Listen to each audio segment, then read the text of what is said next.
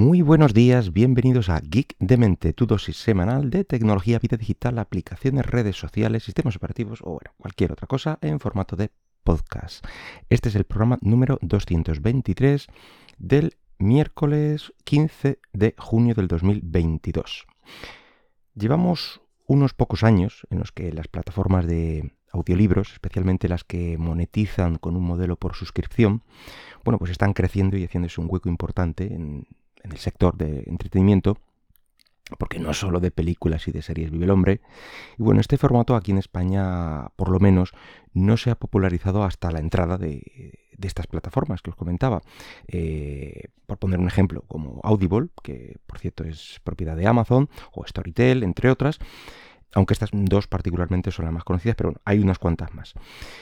Pero en otros países creo que, esto de que te cuenten libros, pues ha estado siempre de alguna u otra forma. De hecho, puedes encontrar incluso cassettes por ahí en tiendas de segunda mano eh, anglosajonas, vamos a decir, con, audiolibros. Por ejemplo, yo que sé, de Stephen King, por ponerte un ejemplo.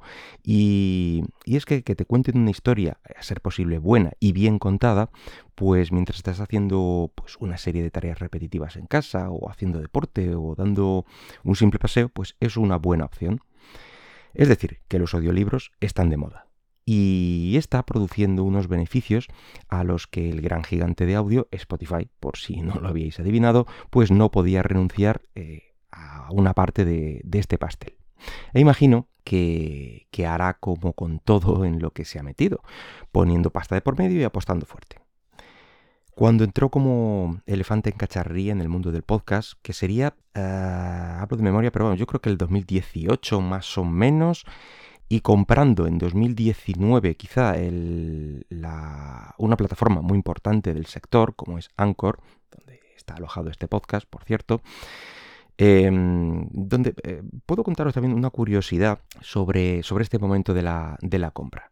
Y es que, eh, al igual que Elon Musk ha paralizado, por ejemplo, su compra de, Twitter hasta que se aclaren por qué casi todo el contenido de la plataforma y las estadísticas que les han pasado son bots, vamos, que han engordado o maquillado la, eh, la cantidad de movimiento, de interacciones en la plataforma para intentar conseguir un mejor precio por las acciones de Twitter, porque yo qué sé, pues porque tienen eh, no sé cuántos millones de, usuarios activos y cuando pues, le han pasado las estadísticas, pues ha resultado que la gran mayoría eran bots.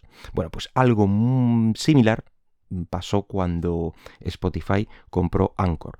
Nadie se quejó, nadie dijo nada, pero yo noté unos movimientos extraños. La plataforma debía tener, seguro, algún tipo de cortafuegos o algo que eliminaba de las estadísticas las descargas, bueno, pues imagino que por medio de bots y demás eh, morralla que, indexa el contenido de Internet. Y para dejar unos números más presentables en el proceso de venta, bueno, eh, se debió de desactivar este este cortafuegos porque más o menos en enero del 2019 la verdad es que se multiplicaron por 100 el número de, descargas. Eh, y la verdad es que sorprendió mucho. Yo me quedé un poco, un poco extrañado y si ves las estadísticas hay un claro pico ahí extraño en aquella época y, bueno, ahí, está. O sea que también tuvieron que maquillarse un poquito eh, cuando, cuando salieron a ver si, si Spotify les, eh, les compraba finalmente. Eh, luego todo esto, ya digo, ha vuelto a los números normales em, cuando el proceso de venta finalizó satisfactoriamente. Quizá, pues eso, desactivaron esto. O, estaban probando algún tipo de, acceso al API o a, los, eh, o a los archivos desde Spotify y vieron que era posible y de ahí esa grandísima cantidad de, de, accesos y de descargas. Pero bueno, volvamos al tema, a Spotify y los audiolibros.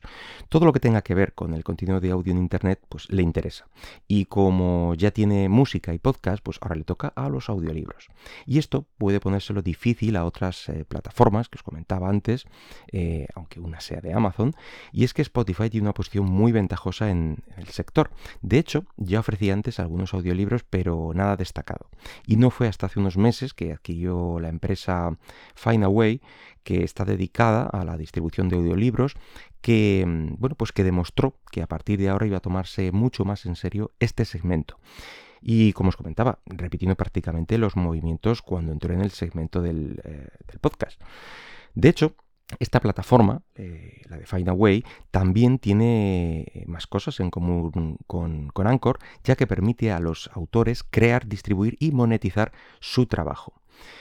Aunque bueno, eh, esta adquisición a día de hoy no está cerrada al 100%, ya que de momento está siendo revisada por la División de Antimonopolio del Departamento de Justicia.